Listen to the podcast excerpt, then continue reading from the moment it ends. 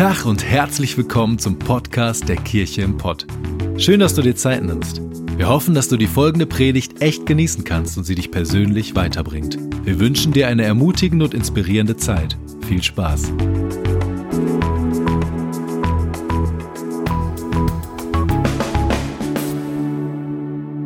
Ist richtig cool, dass wir heute die Zeit haben, gemeinsam auf Gottes Wort zu schauen, gemeinsam von Gott zu lernen.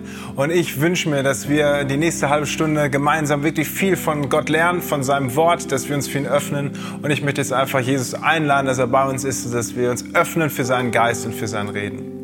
Jesus, danke, dass wir heute wieder Gottesdienst feiern dürfen. Danke, dass wir in Gemeinschaft, ob vom Bildschirm oder von wo auch immer aus, wir auf dich hören können. Und ich bete, dass du uns jetzt alle Gedanken wegnimmst, die uns gerade hindern wollen, auf dich zu hören und uns auf dich zu fokussieren. Und ich bete jetzt in deinem Namen, dass du unsere Herzen und unsere Ohren öffnest und heute zu uns sprichst und uns veränderst.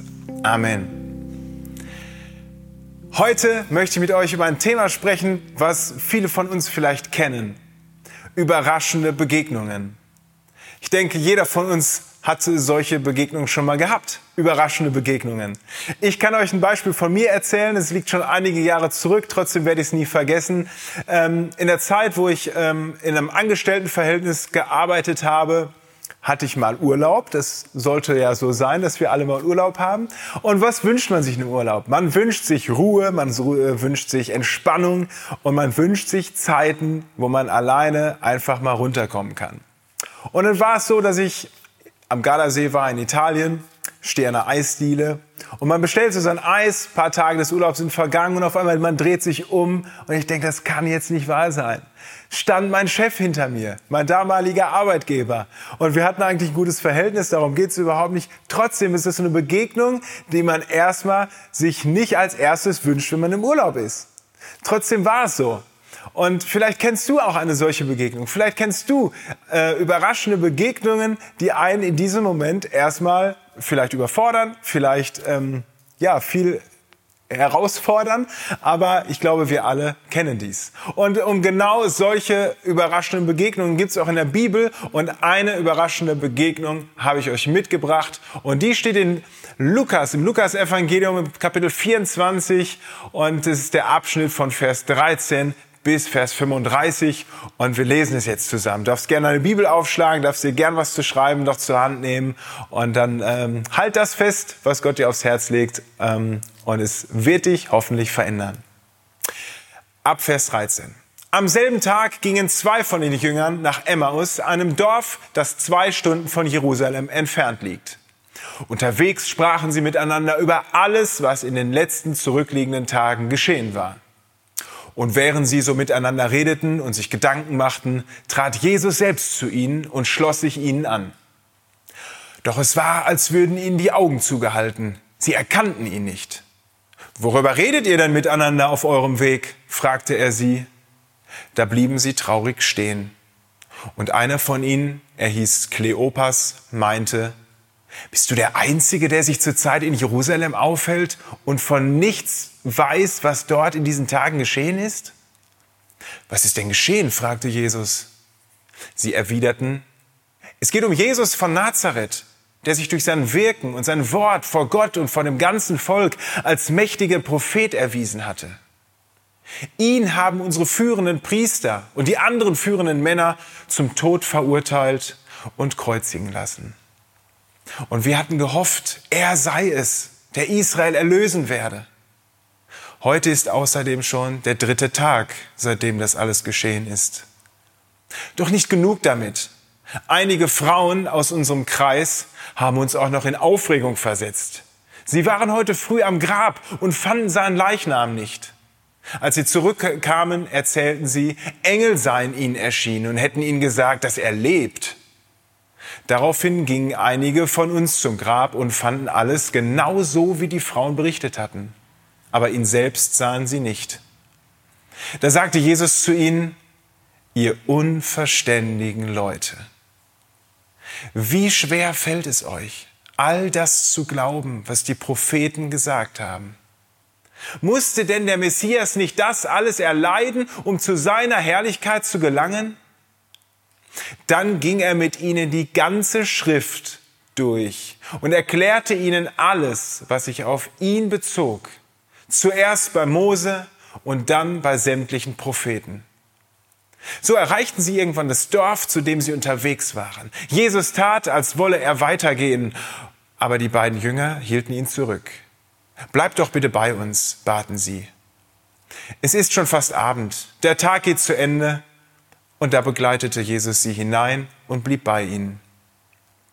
Als er dann mit ihnen am Tisch saß, dann nahm er das Brot, dankte Gott dafür, brach es in zwei Stücke und gab es ihnen.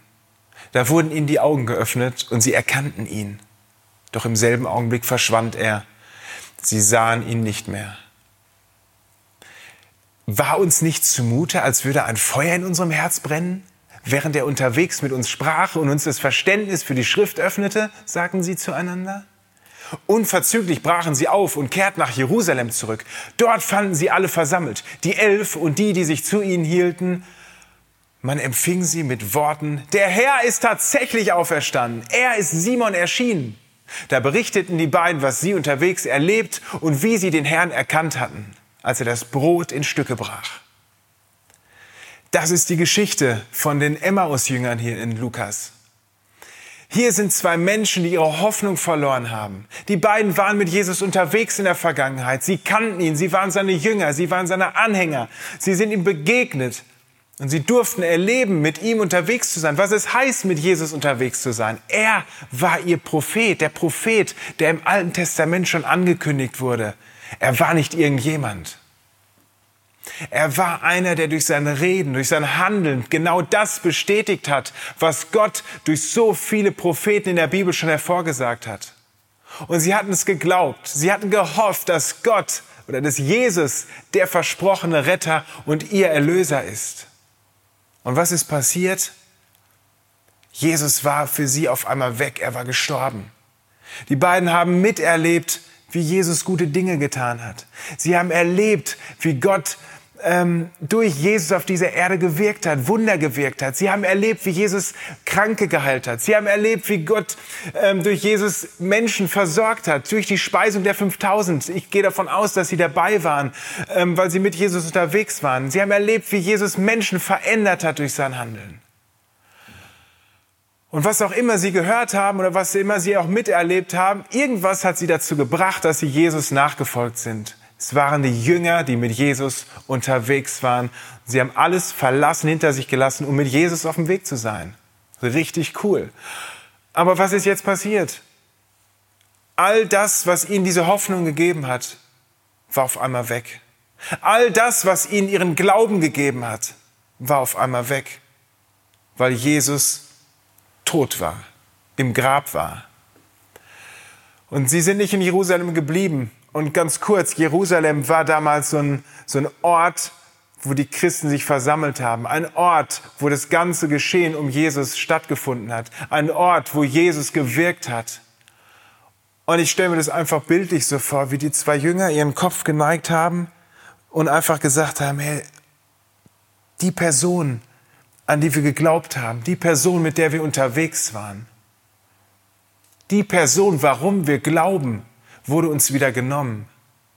Und sie sind wieder nach Hause gegangen. Sie sind wieder zurückgegangen in ihr Dorf, weg von Jerusalem, voller Enttäuschung, voller Hoffnungslosigkeit, vielleicht voller Frust. Vielleicht haben sie an ihrem Glauben gezweifelt. Und sie haben sich auf den Weg zurück nach Hause gemacht. Und für mich ist es so eine Interpretation, es ist der falsche Weg gewesen, Jerusalem den Rücken zu kehren, weg davon, Jerusalem zu gehen, wieder in ihre Heimat, der falsche Weg. Und das ist für mich einer oder mein Einstiegspunkt in drei Gedanken, die ich gerne heute mit euch teilen möchte. Punkt eins dürft ihr euch gerne notieren. Jesus geht mit uns, auch wenn wir in die falsche Richtung laufen. Und das ist etwas, was hier enorm heraussticht für mich, zu sehen, wie Jesus hier handelt. Es war nämlich nicht irgendeine Begegnung, sondern es war eine überraschende Begegnung. Jesus geht mit den beiden Jüngern in die falsche Richtung. Weil stellt euch vor, die Jünger sind auf dem Weg von Jerusalem wieder zurück in ihr Heimatdorf und da kommt vielleicht eine Weggabelung und Jesus kommt von dieser Weggabelung, begegnet den Jüngern und vielleicht geht es in diese Richtung nach Jerusalem und da geht es zurück nach Emmaus und er hätte sagen können, ey Jungs, wo wollt ihr hin? Oder er hätte können sagen, stopp, ihr seid auf dem falschen Weg, lasst uns zurückgehen nach Jerusalem, da wo ihr herkommt. Nein, das macht er nicht, sondern er geht mit ihnen. Er geht mit ihnen in die vermeintlich falsche Richtung. Er nimmt sich Zeit für sie. Er geht auf sie ein. Er ist einfühlsam. Er hört, was sie zu sagen haben. Er fragt sie, hey, worüber redet ihr gerade? Wo kommt ihr her? Und wenn ich diese Geschichte mir angucke, dann frage ich mich selbst und möchte dich fragen, wo gehen wir in falsche Richtungen? Ich glaube, dass wir Menschen oft in falsche Richtungen laufen und das Vertrauen unseren Glauben schnell aufgeben, weil etwas nicht so eintrifft, wie wir uns das wünschen. Und warum gehen wir so oft in falsche Richtungen? Warum passiert es so schnell, dass wir, dass wir Zweifel bekommen, dass, ähm, dass wir verwirrt sind, so wie es die zwei Jünger auch waren? Es steht geschrieben, dass sie verwirrt waren und dass sie Zweifel haben. Und ich glaube, genau so passiert es uns auch oft. Also ich kann sagen, hey, mir passiert es oft. Ich bin manchmal verwirrt, jetzt vielleicht nicht in dem Sinne, wie wir dieses Wort manchmal interpretieren, aber es gibt Dinge, die in unserem Alltag passieren, die für Verwirrung sorgen, die vielleicht für Zweifel sorgen. Vielleicht kennst du das. Also ich kann euch sagen, ich kenne es, dass ich manchmal denke, hey, hört Gott meine Gebete nicht? Weiß er nicht, was ich mir wünsche? Wir beten und es passiert vielleicht nichts. Wir reden mit anderen Menschen und andere Menschen beten für uns, es passiert immer noch nichts. Und wir haben den Eindruck, Gott spricht nicht, Jesus hört mich nicht, er reagiert nicht. Aber ich will euch sagen, lasst uns auf diesem Weg, den wir gerade gehen, davon überzeugt sein, dass Jesus mit uns geht. Auch wenn wir nicht sofort eine Antwort bekommen, auch wenn wir nicht sofort Jesus an unserer Seite spüren, aber Jesus kommt nicht, stellt sich vor und sagt, ey, du bist auf dem falschen Dampfer mit erhobenem Zeigefinger, sondern er nimmt sich an die Hand und sagt, hey, er guckt mich an und sagt, hey Björn, ich gehe mit dir, auch wenn du gerade vielleicht auf dem falschen Weg bist. Und so oft passiert es, dass wir ins Zweifeln kommen, wenn die Dinge, die wir erbeten oder die wir uns erhoffen, wenn sie nicht eintreffen. Aber wisst ihr, das Interessante ist, dass in dieser Bibelstelle es ist genau umgekehrt. Die zwei Jünger sind verwirrt und sind in Zweifel gestürzt, weil genau das eintrifft, was sie sich erhofft haben. Und wir lesen in der Schlachterübersetzung in Vers 22 folgenden Vers. Einige Frauen aus unserer Mitte haben uns in Verwirrung gebracht, weil sie sagen, Jesus lebt. Das ist die beste Aussage, die wir als Christen heute immer noch sagen dürfen. Jesus lebt. Diese Botschaft haben sie von diesen Frauen bekommen und was ist passiert? Die denken so, what? Jesus lebt? Gestern ist er noch gestorben.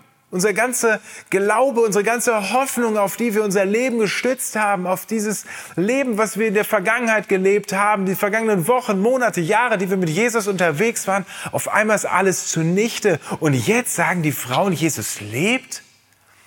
Aber eigentlich ist nur das eingetreten, was Jesus schon gesagt hat. Lukas 9, Vers 22. Denn der Menschensohn wird vieles erleiden müssen und wird von den Ältesten, den führenden Priestern und den Schriftgelehrten verworfen werden. Er wird getötet werden und drei Tage danach auferstehen. Das sagt die Bibel über das, was mit Jesus passiert. Und das hat Jesus so oft seinen Jüngern, seinen Anhängern mitgegeben, bevor er diesen Weg ans Kreuz gegangen ist. Die Emmaus-Jünger machen hier eine überraschende Begegnung. Sie erleben, wie Jesus mit ihnen in die falsche Richtung geht. Und genau das ist etwas, was wir heute auch erleben können und was ich mir für mich und für dich wünsche, dass wir das erkennen und verstehen und dass wir das immer mehr erleben. Weil ich glaube, es wird uns immer wieder im Leben passieren, dass wir mal eine falsche Abbiegung gehen oder mal auf einen Weg kommen, der nicht der optimalste für uns ist. Aber hey, ich möchte dir heute zusprechen, Jesus geht mit dir. Jesus ist bereit, mit dir auf diesen Weg zu gehen. Und es ist für ihn voll okay. Es ist für Jesus voll okay, dass er sich seine Füße schmutzig macht, weil es gerade vielleicht ein bisschen staubig ist. Er möchte unser Herz neu gewinnen oder er möchte es wieder gewinnen. Je nachdem, ob wir schon mit Jesus unterwegs sind oder vielleicht, ob du auch Jesus noch nicht kennst. Er nimmt uns mit unseren Verwirrungen, mit unseren Zweifeln ernst. Jesus nimmt dich ernst. Halleluja.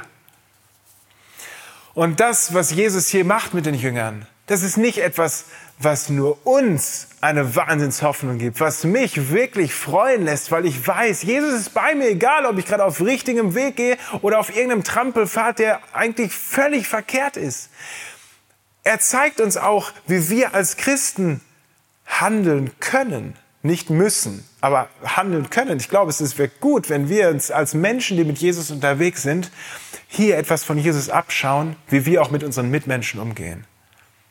Wie gut, wie heilsam, wie fruchtvoll wäre es, wenn wir, die wir auf unsere Freunde schauen, auf unsere Familie schauen, auf Menschen, die, wir, die uns lieb sind und sagen, hey, vielleicht ist er gerade nicht auf dem richtigen Weg. Vielleicht ist er gerade vom Haupt, von der Hauptstraße abgekommen, aber es ist okay. Ich möchte ihn begleiten, ich möchte mit ihm geben, gehen und möchte ihn den Weg weisen, auf den Weg führen, der auf den richtigen Weg zu Jesus führt.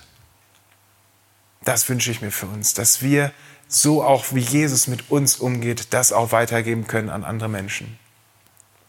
Mein zweiter Gedanke ist, Jesus begegnet uns in der Bibel.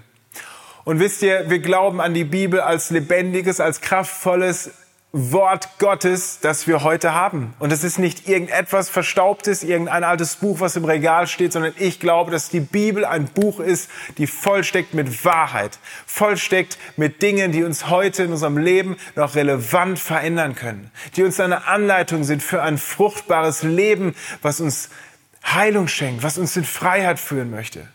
Und wir sehen hier, dass auf dem Weg der Emmaus-Jünger wieder zurück in ihr Dorf, dass Jesus mit ihnen gegangen ist, dass er mit ihnen ins Gespräch gekommen ist. Und Jesus hat relativ schnell gemerkt, dass die Jünger das, was in der Vergangenheit gesagt wurde durch Jesus, durch die Schriften des Alten Testamentes, dass es irgendwie nicht so richtig Klick gemacht hat bei ihnen.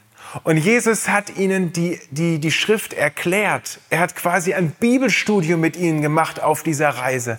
Er war mit ihnen unterwegs und ich frage mich lang, manchmal, wie, wie lang war der Tag, dass der auf diesem Spaziergang oder auf, diesem, auf dieser Reise ähm, mit ihnen das ganze, die ganze Bibel durchgegangen ist.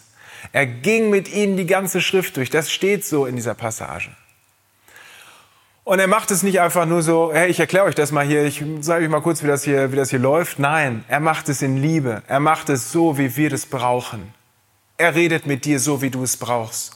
Und er hat den Jüngern eine Sichtweise für die Bibel, für die Heilige Schrift gegeben, wie sie es gebraucht haben. Er hat ihnen erklärt, was für eine Tragweite die Bibel hat und wie sie zu verstehen ist, wie sie sie verstehen können, dass die Bibel schon auf Jesus gezeigt hat. Jesus gibt uns, gibt mir und gibt dir das richtige Verständnis für die Bibel. Und ich glaube, das ist total wichtig. Ich glaube, dass es gut ist, dass wir uns danach ausstrecken. Ich wünsche mir so sehr, dass ich mir mehr Zeit nehmen kann, jeden Tag in der Bibel zu lesen. Ich schaff's nicht immer, aber ich will es mir angewöhnen, weil ich glaube, dass in der Bibel so viel Gutes drinsteckt, was uns helfen kann. Die Jünger kannten das Alte Testament. Das Alte Testament war, die Bibel der, der, der Jünger damals. Die, die, die Bibel, die wir heute haben, hat das Neue Testament noch, aber die Menschen zur damaligen Zeit von Jesus, die hatten schon das Alte Testament. Und Johannes 5, Vers 39, da heißt es, ihr forscht in der Schrift, weil ihr meint, durch sie das ewige Leben zu finden. Aber gerade die Schrift weist auf mich hin. Hier spricht Jesus und hier zeigt Jesus, welche Bedeutung die Bibel hat. Es geht hier nicht in erster Linie darum, durch ein Bibelstudium oder durch ähm, äh, wahnsinniges Hineingeben und so oft lesen, wie es nur geht. Ich glaube, es ist gut, aber es geht nicht um angereichertes Wissen, sondern es geht darum, dass wir Jesus in der Bibel erkennen und verstehen, was ihm auf dem Herzen liegt, nämlich eine Beziehung zu ihm. In Jesaja 53, das ist ein äh, Buch im Alten Testament, das, das spricht schon von Jesus und weist auf Jesus. Jesaja 53. In Wahrheit aber hat er die Krankheiten auf sich genommen, die für uns bestimmt waren und die Schmerzen erlitten, die wir verdient hätten. Wir meinten, Gott habe ihn gestraft und geschlagen. Doch wegen unserer Schuld wurde er gequält und wegen unseres Ungehorsams geschlagen. Die Strafe für unsere Schuld traf ihn und wir sind gerettet. Er wurde verwundet und wir sind heil geworden. Wir alle waren wie Schafe, die sich verlaufen haben. Jeder ging seinen eigenen Weg. Ihm aber hat der Herr unsere ganze Schuld aufgeladen. Diese Geschichte, Jesaja 53, spricht von Jesus. Er ist ans Kreuz gegangen, weil Gottes Plan erfüllt werden musste. Und wisst ihr, so wie das Alte Testament schon auf Jesus deutet, so gibt es so viele, viele, viele Passagen in der Bibel, die immer wieder Christus, Jesus in den Fokus stellen und uns deutlich machen, worum es eigentlich geht bei der Botschaft, an die wir glauben. Ein anglikanischer, ein, ein englischer Bischof, sein Name ist Dr. Christopher Chavas, der hat einmal ähm, eine coole Aussage gemacht, die ich sehr kreativ finde, aber ich finde, das, das malt einfach ein schönes Bild. Und das Zitat ist das folgende. Die Bibel ist das Porträt unseres Herrn Jesus Christus. Das Evangelium oder die Evangelien stellen die eigentliche Person dar. Das Alte Testament bildet den Hintergrund, der auf die göttliche Gestalt hinweist und zu ihr hinführt. Für die Komposition des Ganzen ist es absolut notwendig. Die Briefe des Neuen Testaments, viele Briefe, sind sozusagen die Gewänder, die die Ausstattung der Figur sind. Sie erläutern und beschreiben sie. Wenn wir uns, wenn wir nun die Bibel lesen und das Porträt seiner Gesamtheit betrachten, geschieht das Wunder. Die Gestalt wird lebendig und tritt aus der Leinwand hervor, das geschriebene, des geschriebenen Wortes hervor. Der ewige Christus der Emmaus-Geschichte wird auch für uns, für mich und für dich zum Ausleger der Schrift, der uns erklärt, was sie über ihn sagt. Also das Wort Gottes will uns Jesus zeigen als ein Porträt, als ein Gemälde. Und das finde ich einfach schön. Er erklärt uns sein Wort. Und das dürfen wir auch beten. Wir dürfen beten, dass Jesus uns die Bibel erklärt, dass er uns hilft, sein Wort zu verstehen. Und so komme ich zu Punkt drei, zu meinem letzten Punkt, mein letzter Gedanke. Jesus begegnet uns in besonderen Momenten des Lebens. Warum konnten die Jünger Jesus nicht sehen? Vielleicht hast du dich das gefragt, als wir am Anfang die Bibelpassage gelesen haben. Denn in Vers 16 steht, ihre Augen wurden gehalten. Ich denke mir so, hä, was bedeutet das? Warum, warum waren ihre Augen gehalten? Wieso haben sie ihn nicht erkannt? Und es gibt drei Überlegungen oder drei Möglichkeiten, die ich ähm, die ich euch mitgeben möchte oder die ich uns mitgeben möchte, äh, was ich mir anders nicht erklären kann. Also entweder stelle ich mir vor, dass Jesus durch seine Auferstehung, weil er ist ja wieder von den Toten auferstanden, einen neuen Leib bekommen hat. Also sein Leib war irgendwie anders. Auch wenn wir irgendwann mal im Himmel sind, bei Gott, ähm, weiß ich nicht, kann ich mir nicht vorstellen, dass wir da so aussehen, wie wir jetzt aussehen. Ähm, Maria sagt, ähm, dass Jesus ähm, nach seiner Auferstehung, also Maria ist Jesus begegnet und sie dachte, es wäre der Gärtner. Also sie hat ihn im ersten Moment auch nicht erkannt. Eine andere Möglichkeit ist, dass Gott die beiden einfach optisch daran gehindert hat, Jesus zu erkennen. Wie auch immer, es ist Gott. Und Gott kann uns auch verhindern, Dinge einfach vielleicht auch zu sehen, zu erkennen.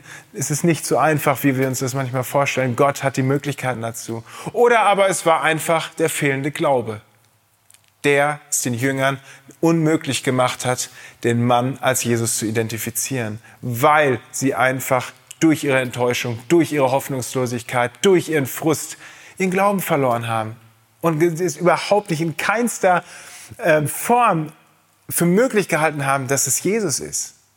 Menschen brauchen die persönliche Begegnung mit Jesus. Ich glaube, das ist der Schlüssel. Es ist egal, wie Jesus ausgesehen hat. Es ist egal, ähm, was er ihnen erstmal im ersten Moment gesagt hat. Dass er, er hätte ja sagen können, hey, ich bin Jesus. Er hat sie begrüßt und er hat erstmal gesagt, hey, erzählt mir, worüber unterhaltet ihr euch? Und am Ende der Schlüssel, der Schlüssel war das Abendmahl, wo er das Brot gebrochen hat. Und da haben sie ihn erkannt. Das heißt, in dieser besonderen Begegnung haben sie Jesus erkannt. Menschen brauchen eine persönliche Begegnung. Und manchmal ist es so bei uns, wir wissen unheimlich viel über Jesus. Wir wissen viel über die Bibel. Wir, wir, wir, wir, wir, wir nehmen uns Wissen an. Wir lesen Bücher, wir hören Predigten, wir hören Podcasts jede Woche. Es ist alles gut. Aber ich glaube, dass es auch schnell passiert, dass unser Glaube einfach nur theoretisch bleibt oder theoretisch wird. Jesus möchte, dass wir ihm persönlich begegnen. Ich habe den Eindruck, dass Gott bei jedem Menschen etwas anderes nutzt. Jeder von uns braucht eine unterschiedliche Begegnung. Jeder von uns hat im Alltag andere Punkte, wo wir Gott begegnen, wo wir Gemeinschaft mit Jesus haben. Aber jeder für uns hat sein Schlüsselerlebnis mit Jesus. Es ist unterschiedlich, aber das finde ich so cool, dass wir einen Gott haben, dass wir an einen Gott glauben, der uns so begegnet, wie wir das brauchen. Weil jeder von uns ja, wir sind so unterschiedlich und individuell, aber Gott sieht es, Gott weiß es, weil er hat uns geschaffen.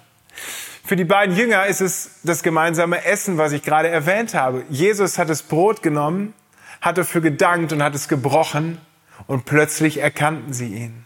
Es ist Jesus. Er ist es tatsächlich. Er ist von den Toten auferstanden. Und auf einmal denken sie an die, denken sie an die Wörter der, Frau, äh, der Frauen, die gesagt haben, Jesus lebt. Und auf einmal war es keine Verwirrung mehr, sondern sie konnten es selber aussprechen.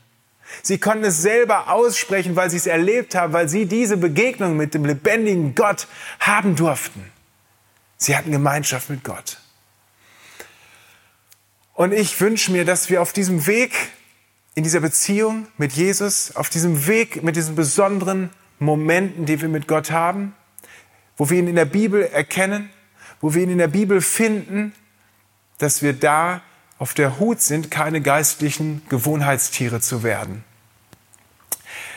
Ich weiß nicht, ob du den Begriff der Habituation kennst. Es gibt das Phänomen der Habituation, und es kommt aus der Psychologie.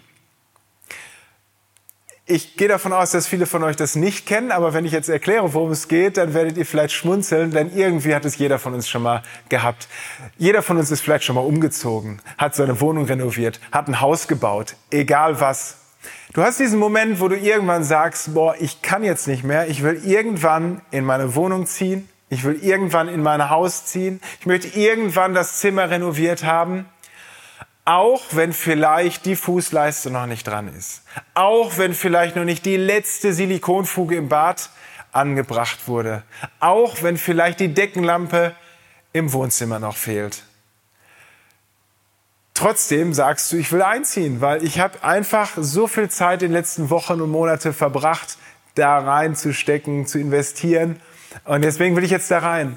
Und auf einmal vergehen Tage, du bist eingezogen, es vergehen Wochen, du sitzt in deinem Wohnzimmer, ist immer noch keine Wohnzimmerlampe. Du wäschst dir die Hände und siehst, oh, Silikonfuge ist immer noch nicht da.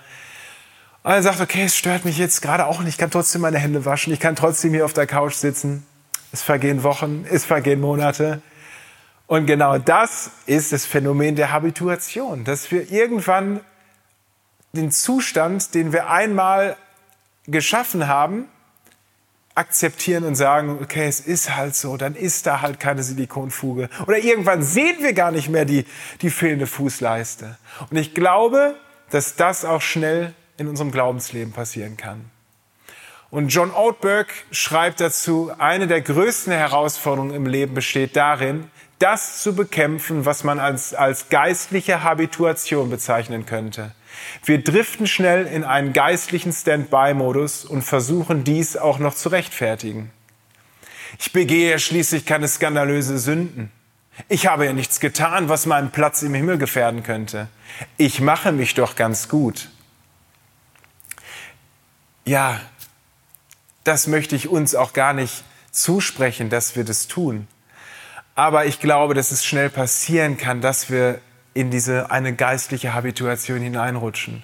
Aber wir vergessen dabei, dass Jesus nie gesagt hat, ich bin gekommen, damit ihr euch ganz gut macht. Wir leiden unter einer geistlichen Aufmerksamkeitsdefizit.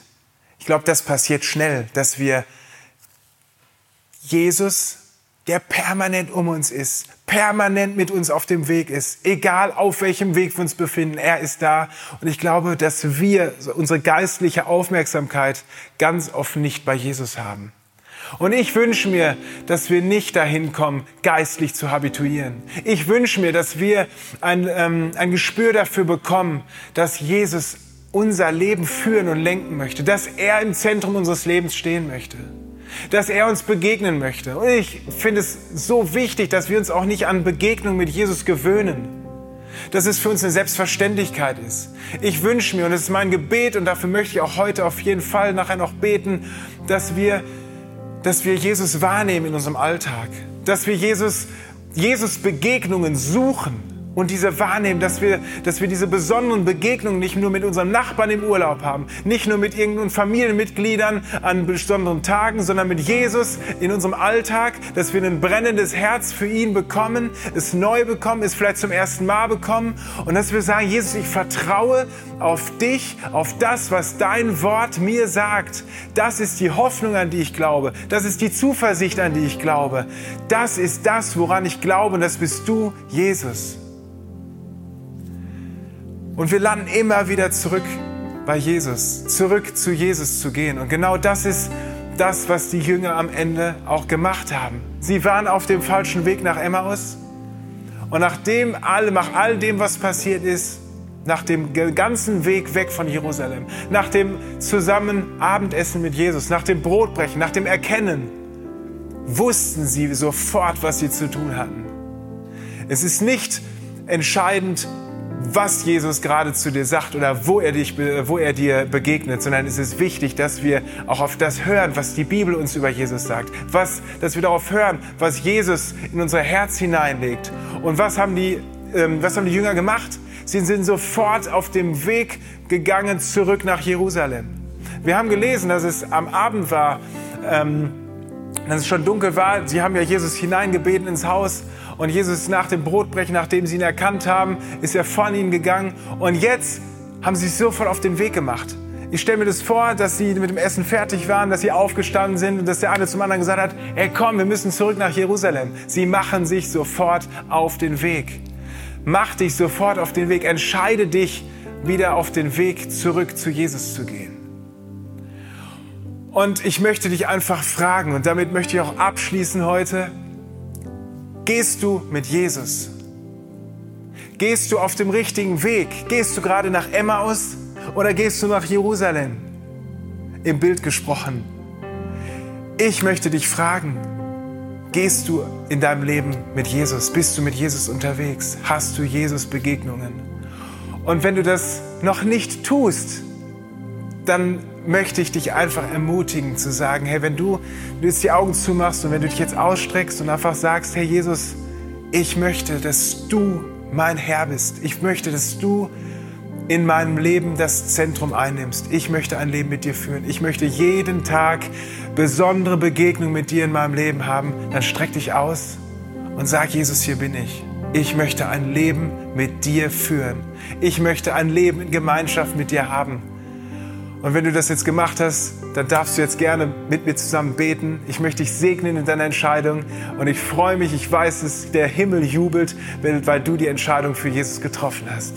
Jesus, ich danke dir für jeden Einzelnen, der am heutigen Tag Ja zu dir sagt. Ich danke dir, dass du ein Gott bist, der uns liebt. Ich danke dir, dass du jeden einzelnen von uns liebst und ich danke dir, dass du mit uns auf so vielen krummen Wegen schon gegangen bist. Und ich danke dir, dass du das auch weiterhin tust. Und ich danke dir für jeden Einzelnen, der sich heute für ein Leben mit dir entscheidet. Ich möchte dich bitten, dass du ihm segnest, dass du ihm jetzt nah bist, dass du in sein Leben positiv hineinsprichst und dass Menschen daraus in Freiheit geführt werden. In deinem Namen, ich danke dir, Jesus. Amen. Ich wünsche euch Gottes, Gottes Segen. Ich freue mich für jede Entscheidung, die du heute getroffen hast. Gottes Segen. Bis nächste Woche. Macht's gut. Ciao.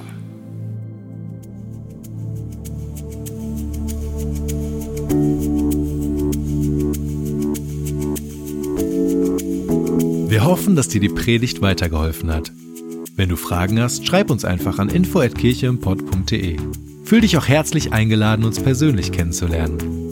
Für alle weiteren Infos zum Leben unserer Kirche besuche unsere Website oder folge uns auf Instagram. Wir wünschen dir noch eine geniale Woche. Glück auf!